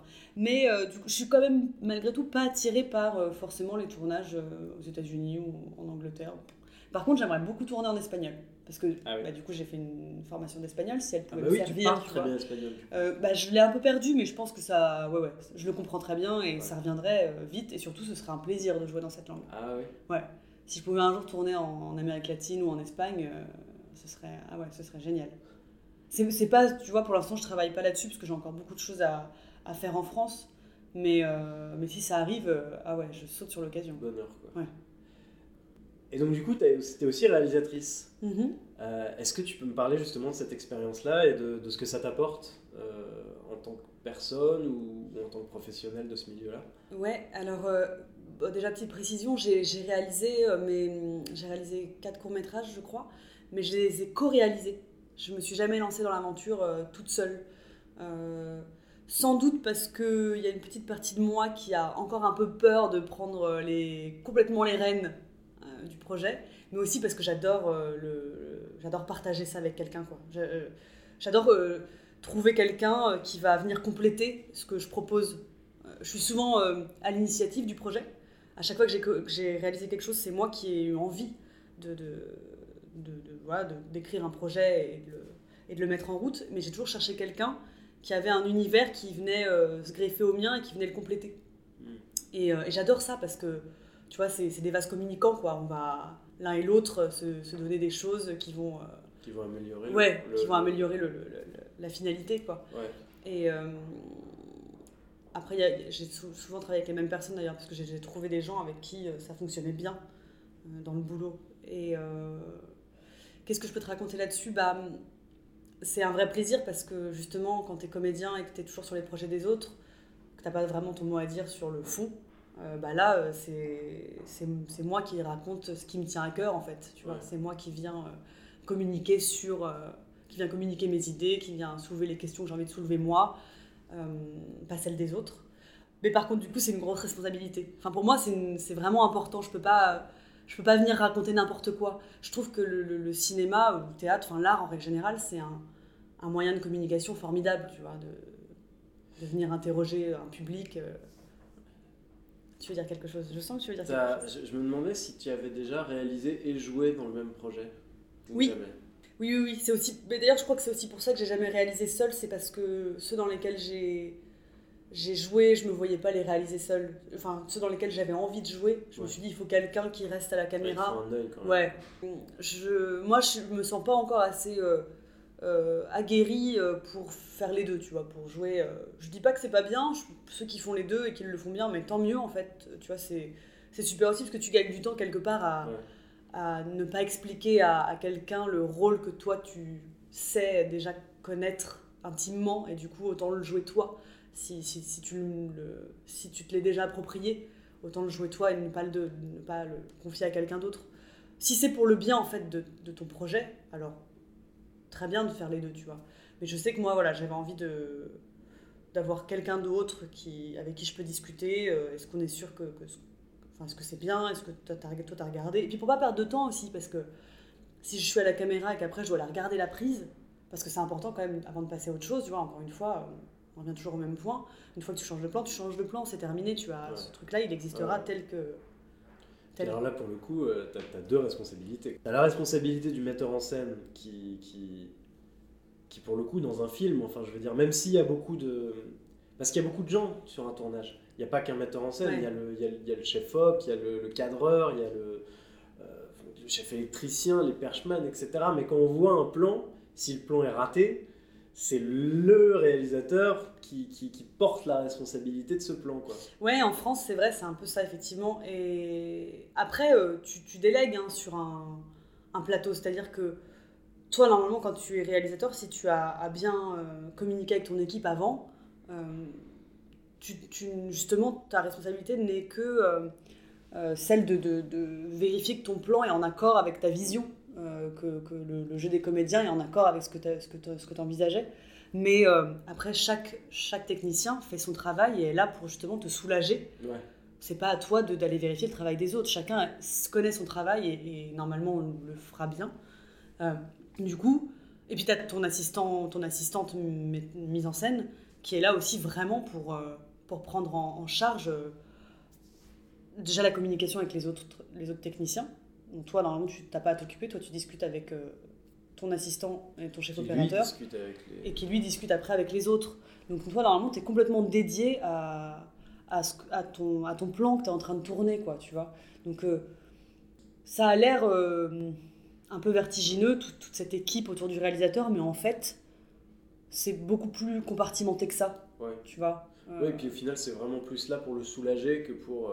Ouais, et puis, et puis parce que, en fait, quelque part, c'est ça qui doit être dur aussi. euh, je- par exemple, je pense à, à Stanley Woodward, là, le réalisateur du long métrage qui s'appelle Voir le jour, Ouais. euh, qui sortira sans doute dans le courant de l'année. Euh, c'est peut-être d'être euh, dépossédé de son film aussi, parce qu'une fois que tu te mets à. Tu as écrit ton scénario, Mm. tu le fais produire, et du coup, tu arrives le premier jour du tournage pour le réaliser. Quelque part, il t'appartient presque déjà plus. Parce que, parce que tu vas pas le faire tout seul. Parce qu'il y a plein de gens qui vont le faire avec toi et qui vont apporter euh, leur, leur patte à, à ce truc-là. Parce que bah, toi, tu peux pas et tenir la caméra, et prendre le son, et jouer. Et donc, tu es obligé de faire appel à d'autres personnes euh, qui vont amener aussi leur vision, malgré tout. Même si c'est toi qui vas chapeauter tout ça et qui donnera ton accord ou non, effectivement, pour passer au plan suivant. Quoique pas toujours. hein. Des fois, tu donnes pas ton accord, c'est parce qu'il n'y a plus de temps, il n'y a plus d'argent, il faut, faut avancer. Même si tu pas pleinement satisfait, il faut avancer. Mais euh, faut, enfin, faut réussir aussi à se dire, bah, ce film-là, je le fais pas tout seul, quoi. En fait, c'est, c'est plus juste mon film. Au départ, c'est ton projet, c'est ton initiative, mais tu vas le partager avec d'autres gens, et c'est ça qui est, enfin, moi, je trouve que c'est ce qui est magnifique dans le cinéma aussi, justement. C'est de voir tous ces corps de métier qui se, qui se mettent d'accord pour faire naître ce projet-là, ouais. tous ensemble, et qui s'impliquent tous ensemble. euh, C'est, enfin, c'est hyper beau. Ça, ça doit dépendre aussi de ta. De ton sentiment. de ton orgueil quelque part en fait. Ouais. Un mec très orgueilleux peut pas faire ce métier en fait. Ah ouais. Enfin, bah, il- réalisateur, en tout cas, c'est compliqué pour lui, quoi, parce que... Ou en tout cas, qui n'arrive pas à déléguer, quoi. Tu peux être très orgueilleux, mais te dire que, de toute façon, tu as choisi les bonnes personnes. ou- Et puis il va le faire dans la douleur, c'est sûr. Enfin, tu vois, on, on en connaît, on en a évoqué un tout à l'heure peut-être. Mais, euh, euh, donc oui, je pense que c'est pas une bonne idée. Bon, en règle générale, dans la vie, c'est pas une très bonne idée de laisser trop parler son orgueil et son, Son ego. hein, ah bah ouais, c'est clair. Non, c'est de la souffrance. euh, Ah, qui c'est de la t'attend, souffrance, ouais. euh, bah, à tous les coups. hein. Ah ouais, À tous les coups. À chaque fois que tu repars dans l'ego, ouais, la vie, exactement. te- la vie t'en met une pour te dire non, tu arrêtes ça tout de suite, en fait. Ouais. Alors, tu peux continuer, hein, mais tu, Tu- tu vas souffrir. Ah ouais, ouais. Toi, t'es euh, t'es batteuse aussi. Oui, ça fait pas longtemps ça, euh, c'est un nouveau truc dans ma vie, la musique. 2-3 ans, quand même. Ça fait, oui, pas longtemps, bah, parce que, euh, parce que j'ai quand même plus- plusieurs dizaines d'années de vie maintenant. Mais tu vois, donc finalement deux ans et demi, c'est Ouais. pas grand chose. Mais euh, ouais, ouais, je m'y suis mise il y, a, donc, il y a deux ans et demi, ouais, à la batterie, à la musique hein, d'ailleurs. Enfin, j'ai fait du piano quand j'étais petite, euh, mais euh, c'était vraiment une petite Tes initiation. parents t'y avaient mis. parce que- voilà. Et puis, et puis j'ai- un jour, j'ai dit que j'ai plus envie. Puis comme ils étaient très, très gentils avec moi, ils ont dit d'accord. Alors quelque part, j'aurais aimé, tu vois, qu'ils me, Qui me- force un peu. ouais, qu'ils me forcent un peu. Avec le, avec le, le recul, je me dis, ah, j'aurais peut-être bien aimé qu'ils me disent, non, non, t'es mignonne, bon, t'as acheté un piano, donc en fait, tu vas y passer un peu plus de temps que ça. Ouais, Tu vois. Euh, mais bon, j'y suis revenue de moi-même finalement des années plus tard. Enfin, de moi-même, encore une fois, grâce à, à, à quelqu'un avec qui j'étais à ce moment-là, Ouais. euh, qui- avec, à qui je parlais de cette envie de faire de la musique et de faire de la batterie, tout en lui disant que j'étais trop âgée pour ça, que Ouais. pff, de toute façon, euh, j'aurais jamais le temps de m'y consacrer vraiment, que ça servait à rien, que ça resterait un, tu vois, un rêve comme ça. C'est marrant parce qu'à l'âge adulte, quand on hésite à se mettre dans la musique et qu'on est dans justement le- le- la phase de l'excuse, tu sais, mais non, mais je peux pas parce que hein, Ouais, c'est toujours, c'est toujours rapport à l'âge. ouais, Comme s'il y avait vraiment une limite, quoi, tu vois, qu'à partir de 25 ans, ça y est, c'est plus la peine Bah ouais. un instrument parce que euh, je serais plus une star. Je crois que quelque part, il y a ça en fait. il y a, il y a le, le côté un peu, tu, tu sais que tu seras pas le jeune Ouais. prodige, tu vois. Ouais, c'est ça. Tu sais que c'est fini, tu seras pas le tu petit pas- génie de Tu 18 vas pas ans être qui. le mec qui brille ou la fille qui Ouais, brille devant tout le monde euh, en soirée, machin. et- Alors du coup, si t'es pas le meilleur, à quoi ça sert À quoi ça Tu Franchement, je ne sais pas. Je crois que c'est vrai, je crois que t'as raison. Il y a un petit côté comme ça où tu dis, ouais, de toute façon, voilà, je serai Ouais. jamais brillant. Donc, alors qu'en plus, c'est. Ah bah, c'est-à-dire que à partir du moment où tu travailles, euh, exactement. Tu deviens nécessairement bon. Mais tu sais que c'est- c'est- ça, c'est vraiment quelque chose que j'ai compris avec la batterie, plus qu'avec le, le théâtre. Ouais. Euh, la notion de, de, de- vraiment de travail. Parce que du, coup, quand j'ai démarré la batterie, euh, donc j'en profite pour remercier Axel, grâce à qui j'ai démarré la batterie, euh, j'ai j'ai commencé à, à travailler. Évidemment, bah, si j'y vais une fois par mois, je ne peux pas faire des, des miracles. Impossible. Et euh, j'aurais beau dire que je suis batteuse pour euh, donner une, une image euh, agréable de moi, enfin tu vois, qui- des baguettes à la maison. et que j'ai des baguettes à la maison et que j'arrive à les faire tourner, euh, bah, si quelqu'un me dit bah, vas-y montre, enfin joue-nous un petit, un petit morceau, bon bah si j'ai pas bossé il se passera rien quoi. Ouais, ouais, ouais. Euh, tu peux pas autant tu peux pas autant tricher que quand t'es comédien parce que c'est un instrument parce que là ton instrument c'est pas toi c'est quelque chose d'extérieur à toi. Ouais, ouais, ouais. C'est-à-dire euh, que comédien, sur, sur une journée où tu te sens particulièrement en confiance, tu peux être bien meilleur que d'habitude, alors que la batterie, Tu peux faire voilà tu peux la faire le bluff. en général, ce sera ouais. directement lié à ton travail et à- bien plus qu'à ta, qu'à ta douance, au fait d'être doué ou pas, Ouais. d'ailleurs. C'est beaucoup plus lié à, à- à ce que tu es prêt à mettre et à donner à Alors déjà je te remercie de m'avoir appris le mot douance Ouais, que je ne connaissais pas Ouais. et je repartirai avec euh, la, la douance, c'est le fait d'être doué. Eh ben, bah, merci. Et euh, ben oui, ben j'ai vraiment, j'ai vraiment compris ça et en fait, ça m'a fait beaucoup de bien parce que ça, ça m'a soulagée. Euh, je sais pas comment te dire, de me dire, bah en fait, oui, la batterie, si j'y vais trois fois par semaine, ben, je vais progresser trois fois plus vite que si j'y vais qu'une fois. Et du coup, je- et tout ça va me motiver, va me donner envie de, de, de- de continuer à y aller. Et, euh, et puis de jouer avec d'autres personnes, et puis peut-être de faire euh, des concerts. Et, et, et puis en plus, avec beaucoup moins de pression, parce que c'est pas mon métier, donc j'attends pas pour l'instant euh, gagner ma vie avec ça. Donc tu vois, j'y mets rien d'autre que le plaisir, Pour l'instant. pour l'instant. l'instant, je, compte bien un jour réunir, euh, tu vois, les, les passions entre elles.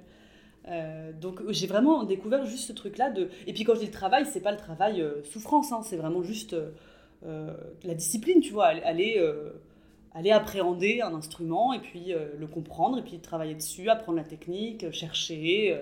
mais mais en, en plus tout ça est très ludique parce que moi quand je vais faire de la batterie, je me mets dans mon studio, enfin je vais dans un studio euh, qui est euh, insonorisé, donc je peux faire le bruit que je veux et donc c'est un moment de libérateur euh, incroyable, tu vois, où je Tu lâches tout. quoi. je lâche tout. Quoi. Alors il y a des moments vraiment de technique où je travaille précisément, euh, je fais certains exercices pour, pour améliorer ma technique, et puis après une autre partie où, où tu fais bien ce que tu as envie en fait.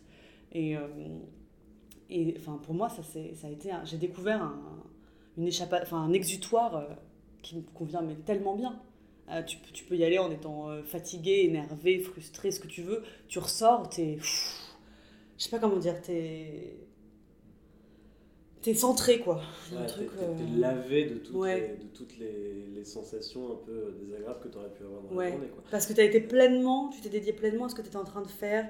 Tu l'as fait avec euh, joie, tu l'as fait avec euh, légèreté, avec euh, amusement. Et, et du coup. euh, pff, J'ai l'impression que tu me parles d'une séance de sport en fait. Mais c'est exactement vois, ça. euh, Franchement, euh, euh, ouais. Comme si tu allais au yoga quoi, ou, à la, ou à la boxe. Ouais, Les, gens qui vont, les gens qui font de la boxe, quand ils sortent d'un cours de boxe, pareil, euh, tu, tu, tu- tu te sens mais lessivé et détendu et, et tu peux avoir tous les problèmes autour. Ce moment où tu sors après un cours de, de- de sport, après un cours de boxe, après une séance de, de- de batterie, ouais. euh, ouais, il n'y a rien. Il n'y a que toi dans le présent. quoi. Mais exactement, et je pense que c'est vraiment la même chose. Et en plus de ça, tu peux rajouter à la musique, que tu peux peut-être rajouter aussi à la boxe, enfin, à, au- à ce que, aux activités que tu partages, euh, un, nouveau, un nouveau moyen de communication. Hmm. C'est-à-dire que moi j'ai découvert aussi euh, ce que je pressentais déjà en écoutant de la musique, bien sûr, mais que tu, tu peux communiquer avec les autres sans les mots. Euh, et tu peux vraiment créer un langage et tu peux vraiment ressentir des émotions très fortes, même encore plus fortes, je pense, que, qu'avec des mots d'ailleurs, parce que c'est directement vibratoire, tu vois, il y a vraiment un truc que tu ressens concrètement dans ton Mhm. corps qui te fait réagir. Et tu ressens ce qui est juste aussi. Enfin, Tu quand ressens ce tu qui est travailles juste. avec les musiciens, tu, tu... ça s'entend tout de suite et tout le monde l'entend d'un seul coup quoi, quand tu sors de, de ce qui est, de ce que tu es censé jouer. Quoi. Ah ouais, Censé jouer, pas comme s'il y avait une partition, mais euh, quand tu t'éloignes du rythme ou quand tu t'éloignes du ton pour, euh, pour, pour, un, pour un musicien qui est sur un instrument euh, mélodique, euh, effectivement, c'est carrément une forme de communication. Du coup, ah parce qu'on entend tout de suite. C'est comme si quelqu'un, euh, c'est comme si quelqu'un se mettait à parler, euh, à parler anglais dans une conversation entre Tibétains. Ouais, Ça va pas et on sort tout de suite de la conversation. Il faut y revenir. ouais. C'est vrai que c'est une. Et puis- et puis tu crées, un euh, langage, quoi. chacun va, va communiquer, tu vois, et puis tu vas créer un, une communication encore, euh, enfin, qui va lier tout ça à un autre niveau encore. C'est-à-dire, tu vois, chacun arrive avec son, sa proposition. Voilà, bah, moi j'ai envie de te dire ça, ok, moi j'ai envie de te dire ça. Et puis si ça fonctionne, et ben, tu crées encore un autre niveau que tu perçois, tu vois, tu crées d'autres. bah, De toute façon, c'est. On l'entend, hein, tu crées d'autres d'autres notes secrets en plus de celles que tu joues. Je sais plus comment on appelle ça, ça a un nom, tu vois, le fait de, de, de percevoir. Enfin, qu'il y a un autre son secret d'après un, un premier euh, ensemble de sons joués. Euh, et, et ça, c'est sublime à ressentir. Et donc, j'ai découvert aussi ce, ce, ce, cette- ce, ce nouveau, enfin, ce pouvoir de la musique, tu vois, que, Mm. que j'apprends à. T'es complètement pilier en plus en tant que. Ouais, alors ça, par contre, c'est bien, ça, c'est bien flippant pour moi, tu vois. Ah Encore ouais, une fois. ouais, J'ai l'impression de souvent chercher la responsabilité dans ce que je fais, tout en ayant très peur de En ça. fait, très naturellement, tu sors de ta zone de confort. Ouais, oui, c'est un truc que tu fais, toi, j'ai l'impression, de, de- dans ta vie en général et que tu t'appliques à faire. Ah ouais, ouais. c'est- Sortir de, de là où tu te sens confortable et d'aller justement vers ce qui va plus te faire flipper. euh. Ouais. Mais, alors, mais, mais j'y vais avec beaucoup de peur, mais j'y vais. Tu vois, c'est-à-dire, j'y vais pas en tête brûlée en me disant, ah, tout va bien se passer. Enfin, J'en ai rien à foutre Voilà. Non, j'en ai, j'y réfléchis vraiment, j'y réfléchis même trop, mais j'y vais quand même. Tu vois, c'est là, je, je, j'envisage toutes les possibilités, toutes les conséquences, et ça devient un espèce de, de, Ouais, ouais, ouais. de, merdier dans ma tête où je me dis, mais mon Dieu, mais surtout pas. Mais en fait, en me disant Ouais. ça, bah, j'avance quand même, tu vois. Je suis un peu pareil, c'est d'aller vers ce qui te fout la trouille. Ouais. Et je me dis, je sais pas si je le vis vraiment dans la réalité ça, mais, mais je me dis que ça me permettra d'affronter les trucs de la vie avec moins de trouille justement. Ah ouais, mais c'est sûr. Mais je le, je sais pas si je le vérifie dans la vraie, dans la vraie existence, tu vois. Après, moi, je suis quelqu'un d'assez trouillard, c'est-à-dire que je- je- quand, quand j'ai un nouveau truc qui arrive, je vais tendance à d'abord avoir peur, faire ah qu'est-ce qui se passe par là? Non, je vais pas y aller. Bon, ok, j'y vais. Puis tu regardes quand même, voilà, c'est ça. Donc, je sais pas si vraiment ça te. Tous les, tous les gourous du, du développement personnel te disent que c'est en tout cas ce qu'il faut faire, quoi. Tu vois, que sortir de sa zone de confort, c'est ce qui te rend plus courageux, c'est ce qui te rend plus résilient. C'est sans doute le cas. Bah, c'est ce qui te permet d'évoluer, d'apprendre. Enfin, enfin, tu vois, sinon, euh, si tu fais toujours. Je sais pas, c'est important de passer des. Enfin, pour moi, la vie, c'est pour moi, c'est ce que j'aime dans la vie, tu vois, c'est Ouais. c'est euh, c'est l'évolution. Enfin, c'est Mhm. c'est, euh, découvrir, c'est la curiosité, c'est découvrir de nouvelles choses, et puis tu rajoutes à chaque fois. Bon, c'est un peu, un peu, un peu bateau comme phrase, mais tu rajoutes des petites pierres à ton édifice, tu vois, tu, Ouais. puis tu peux aller de plus en plus loin, et puis. Enfin, c'est- c'est c'est ça qui est passionnant en fait, sinon euh, je trouve que ça n'a pas grand intérêt. Enfin, pour moi, ça n'a pas grand intérêt. Ouais. Il y a plein de gens comme ça pourtant, Ouais, ouais. qui, se, qui, se, qui sont très. euh, Je crois qu'il faut être dans l'interrogation personnelle aussi. Ouais. C'est-à-dire que si t'es pas dans, un, dans une réflexion et dans, une, dans un regard permanent sur toi, en fait, je pense pas que tu verrais ne serait-ce que la nécessité en fait, de Oui, sortir complètement. de ta zone de confort. C'est pas, ça te concerne pas vraiment à ce moment-là. Par contre, à chaque fois que quand, quand consciemment tu portes un regard sur toi, nécessairement, limite même, tu vois, tu vas te mettre dans des, dans des, dans des situations un peu inconfortables. Quoi. Alors après, tu as aussi des gens qui choisissent de pas. euh, c'est pas que les questions viennent pas à eux, les questions viennent à eux, mais ils choisissent de pas euh, y répondre. Enfin, de pas les. je- je- je- j'ai- Il y a quelqu'un dans ma famille qui est comme ça, qui m'a dit en fait, moi, je j'ai cette tendance-là à avoir envie de m'interroger, mais Ouais. c'est tellement vertigineux pour moi que je ouais. refuse et je. Tous mes efforts, en fait, au lieu de les mettre dans. Justement, comme nous on pourrait faire, sortir de notre zone de confort et se mettre en danger, bah lui il va, il va les, les- les mettre dans. Surtout bien rester là où je suis en Entasser, sécurité. euh, entasser, de- entasser ce qui lui ce qui met en danger. euh, de surtout pas aller voir. c'est- Ça fait, il, il sait que c'est trop dangereux pour lui. Enfin, il, a l'impression que c'est trop dangereux pour lui. mm, Et il a choisi que c'était trop dangereux pour lui. mm, mm. Donc, euh, consciemment, il, il reste dans cette zone. Et il, il est en accord avec lui-même par rapport à ça. Enfin, de ce dit. c'est ça, enfin, c'est le plus important d'ailleurs en fait. Ouais. C'est-à-dire que si ça le faisait profondément souffrir, Ouais, c'est ça. là, ce, serait, ce serait vraiment mauvais quoi. Mais après, si. Au final, quelque part, il est quand même dans la connaissance de lui-même, Ouais. cette personne. Oui, c'est ça. Mais ça, au début, j'ai trouvé ça un peu. euh, C'était un peu étrange pour moi, euh, ce concept, tu vois. Et puis d'assumer ça. ouais, et d'assumer ça. Ouais. Ça, c'est difficile. Ouais. Moi, je pourrais pas. Enfin, Bah. c'est- pas, euh, pas sans porter de jugement sur ça hein, du tout, mais euh, moi, je, je peux, en fait, je peux pas. Je crois qu'il y a aussi une insatisfaction chronique de l'existence. En fait, moi, moi, je ressens vraiment ça. Tu vois, j'ai jamais, je suis jamais satisfait de ce qui, de ce qui est devant moi. En fait, j'ai toujours envie Oui, de c'est plus, ça. quoi. Tu vois, Alors bon, il y a. t'es très capitaliste, assoiffé. tu sais. C'était Rothschild. On lui disait, mais quand est-ce que ce sera assez? Et Rothschild avait répondu, non, mais encore quelques dollars de plus. Oui, je bah alors choisis. ça à chaque fois, tu vois. Ouais, c'est vrai. Ça va. On n'est pas dans le Ça capitalisme. dépend quelle possession tu choisis de. Ouais, ouais. Tu vois. Puis ça dépend de la famille dans laquelle tu nais, tu vois. Je pense que tu nais chez Rothschild, t'as aucun problème avec le capitalisme. Je sais... Ah, j'en sais rien. Non, non, tu sais très bien comment on se construit. On peut se construire complè- complètement. euh. Ouais, mais de tes Ah. 15 à 25 ans, tu vois. Après, à partir de 25 ans, t'as tendance à revenir dans le foyer. Ouais. T'as vu naître, tu vois. Non, je sais pas, on spécule. là. On spécule beaucoup. Est-ce que au-delà de la batterie, t'as une, t'as une pratique sportive, toi, qui te, que, que tu fais régulièrement ou, ou, ou même pas forcément régulièrement d'ailleurs, mais sur laquelle tu reviens? Ouais, ouais, j'ai une pratique sportive qu'on appelle abdos fessiers. Tu fais ça toute seule, du coup? Je fais ça toute seule, j'ai mon petit tapis euh, de sport que je déroule et que Tu je fais euh, dans mon salon, un petit élastique de tension. Et euh, Ah bah, pour quand même tu vois un, petit peu de, un peu de défi. Et, euh, et je fais ça chez moi euh, régulièrement. J'ai découvert que je pouvais être quelqu'un de discipliné euh, depuis bah, peut-être peut-être depuis la batterie, tu vois. Et avant, je faisais du sport euh, à Ouais. fond, tu sais, pendant trois semaines, et puis après, j'en fais plus pendant six mois, Ouais. puis j'y reviens. Là, maintenant, j'ai réussi à trouver un rythme euh, tous les deux, trois jours où je fais ma petite séance de sport. Et, et puis, j'ai compris aussi que c'était important pour mon métier. Ouais. J'ai j'ai besoin de, de- j'ai besoin que mon corps euh, fonctionne et bien, et qu'il fonctionne bien, enfin, tu vois, de... C'est incroyablement physique euh, le métier. de Ben ouais. C'est euh, un truc qu'on ne s'imagine pas vraiment quand on voit des, quand on voit des films. Mais la, la, la difficulté physique de ce métier, moi, je- je- j'en avais parlé euh, dans, dans le premier podcast euh, qu'on avait fait avec Joe et, je me rappelle à quel point j'ai été surpris de ce que ça me demandait physiquement quand j'ai fait quand on a fait ensemble Noémie et la prisonnière des enfers parce qu'on jouait beaucoup et été surpris puis alors ce qui est marrant c'est que j'étais vraiment le seul surpris parce que j'étais que avec des comédiens euh, des comédiens aguerris tu vois et qui me regardaient en mode ah oui oui c'est dur mais c'est normal Ouais, c'est c'est important d'être en forme, quoi. Ouais. C'est important que ton corps te, te, te suive et que Ouais. t'imagines s'il y a juste ta tête et puis euh, ton corps derrière que tu traînes euh, péniblement, euh, tu vois. euh. ah bah moi c'est c'est toute l'histoire de ma vie hein. C'est important je que les deux. traîne mon corps péniblement et ma tête euh, ça va Donc moi j'ai voulu décharger un peu, tu vois, ma tête pour euh, donner un peu à mon corps, euh, voilà, Ouais. aussi. euh. Et Oui. puis, euh, et puis, et puis j'ai aussi, donc le, stage dont je te parlais tout à l'heure avec la formation de comédien là, avec Robert Ouais.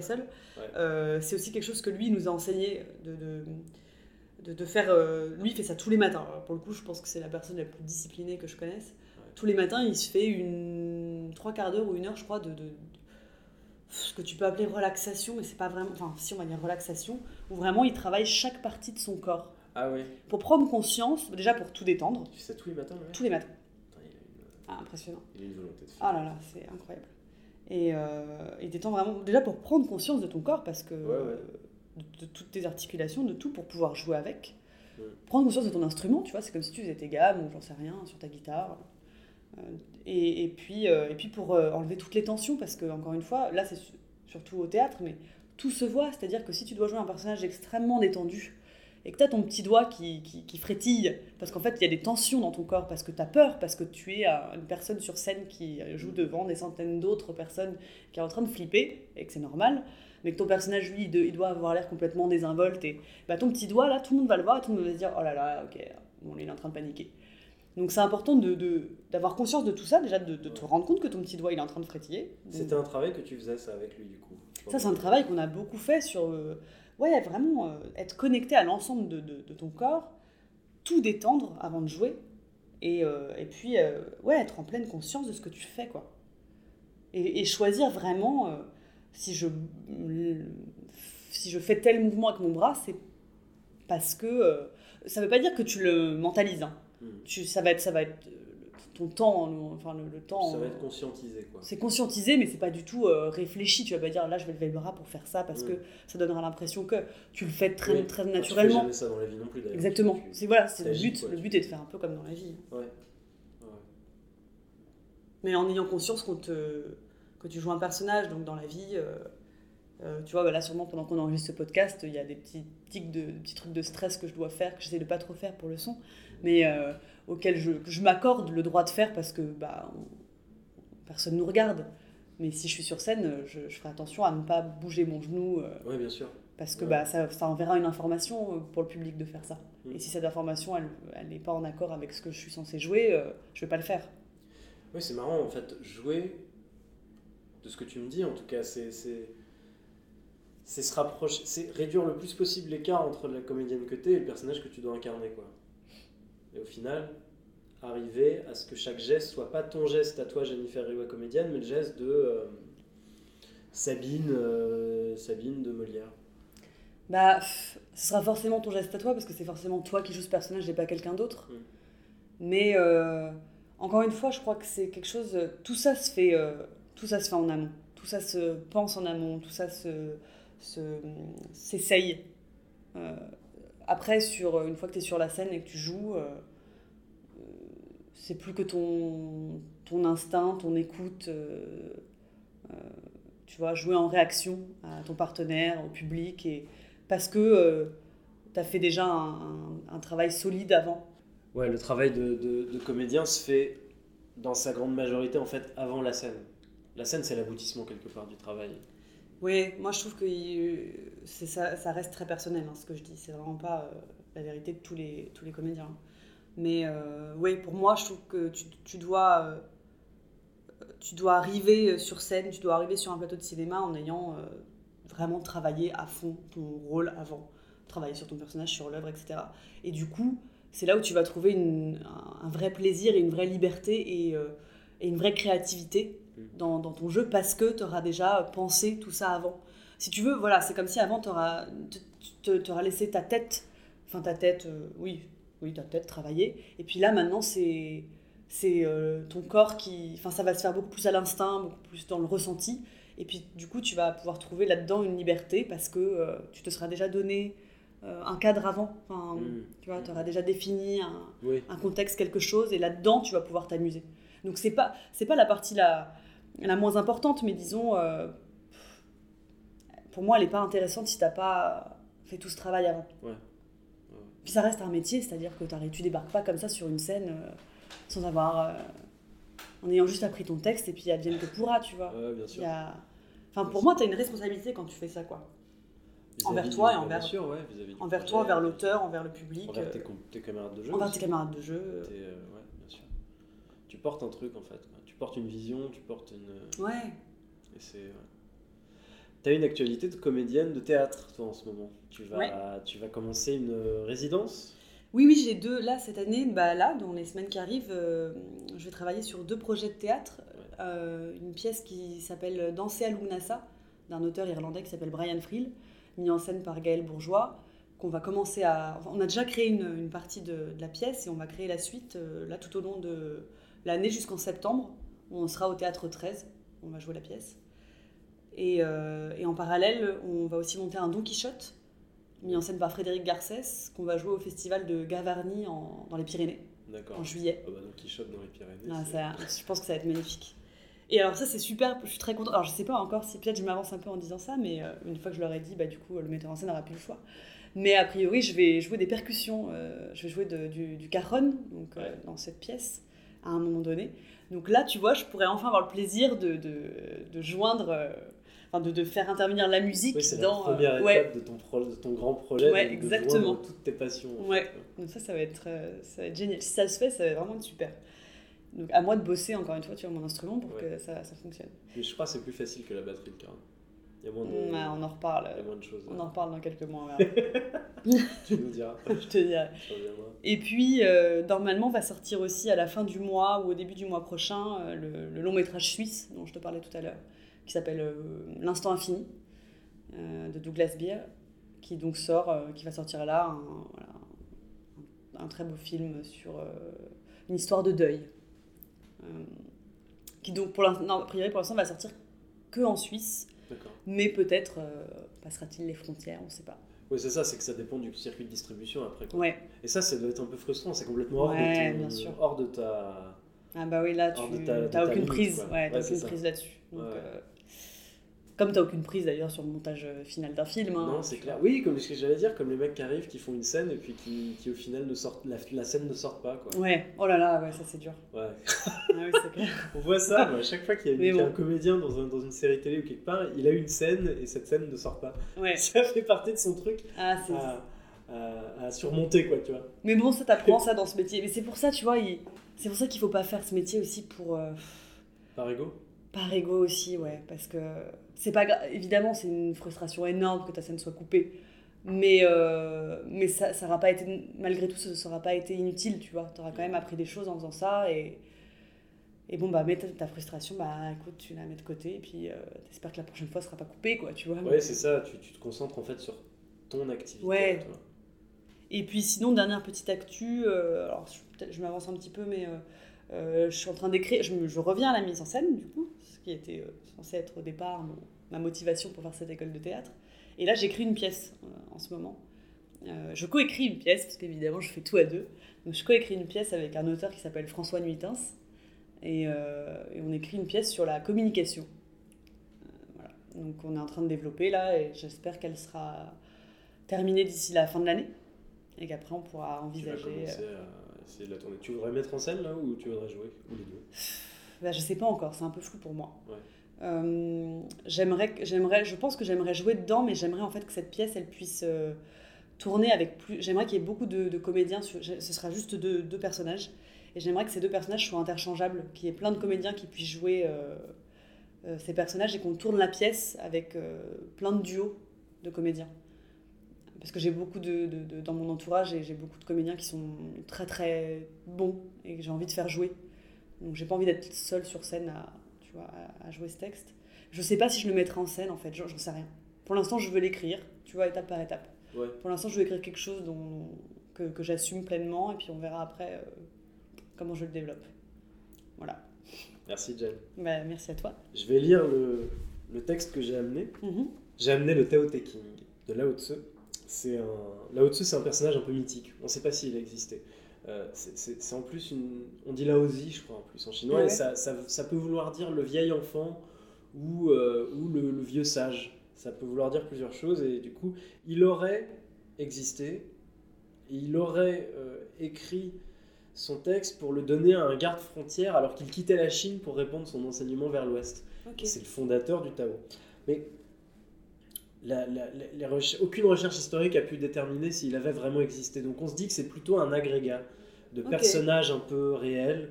Et, la, la piste la plus sûre semble être un, un fonctionnaire d'une époque euh, que je me rappelle plus, dont je me rappelle plus le nom d'ailleurs, à ma grande honte.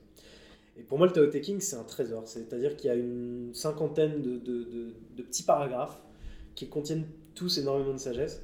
Et j'ai pris le, j'ai pris le tout dernier. Et, euh, et du coup, je vais lire ça. Les paroles vraies ne sont pas agréables, les paroles agréables ne sont pas vraies. Un homme de bien n'est pas un discoureur, un discoureur n'est pas un homme de bien. L'intelligence n'est pas l'érudition, l'érudition n'est pas l'intelligence. Le saint se garde d'amasser. En se dévouant à autrui, il s'enrichit. Après avoir tout donné, il possède encore davantage. La voix du ciel porte avantage sans nuire, la vertu du saint agit sans rien réclamer. J'adore parce que parce qu'on parlait de l'ego tout à l'heure et du fait que quand tu fais les choses par ego, tu souffres. Et Ouais. c'est- exactement ce que dit cette- ce passage en fait, c'est que quand tu es dans le don, et donc par définition quand tu pas du tout dans l'ego, eh ben tu, tu prends beaucoup plus que tu donnes quelque part. Même si on parle pas de Ouais, ouais. possession, quoi. On- on- dès que tu es dans l'ego, en fait, tu, tu, tu vas finir par souffrir d'une manière ou d'une autre, quoi. Et je pense que ça, ça fait écho à pas mal de trucs que tu as pu dire dans ce podcast, en fait, où, par exemple, tu as mis en scène avec des gens. En tant que comédien, tu sers la vision d'un réalisateur et d'un metteur en scène. Et euh, Oui, non, mais je comprends ce que tu veux dire. C'est- compliqué. hein. C'est un- pour moi, c'est un combat de toute une vie, ça, tu vois, de se débarrasser. Parce que l'ego, c'est quoi? C'est des peurs, en fait. que Enfin, c'est les, les premières années de ta vie où tu euh, n'es responsable de rien, où quelqu'un Ouais. est responsable pour toi, et où du coup, tu crées un, un- une relation de, de- de- de dépendance avec cette personne qui. Ouais. Et, et puis après, on, on te dit, bah maintenant, tu vas te débrouiller tout seul. Donc, Ouais, tu seras responsable que de toi. Plus personne ne, ne va te prendre en charge. Et, et là, euh, bah, tu dois désapprendre, euh, enfin, tu, tu dois te débrouiller autrement tout seul et, euh, et te défaire de ton sentiment de rejet, d'abandon, de trahison, machin, et te débrouiller comme un grand et ne plus justement avoir l'impression à chaque fois qu'on fait les choses contre toi, pour te. Non, en fait, c'est-à-dire que maintenant chacun est responsable de lui-même et chacun se débrouille comme il peut avec ses peurs et avec ses. Et, euh, Et bon, je sais plus où je vais avec ça, mais bon, voilà, en gros, ça l'idée, quoi. Jen, merci. Merci à toi. Un mot pour la fin? Euh, un mot pour la fin. Euh, eh ben, bon appétit, parce qu'il est bientôt midi. Merci Jen.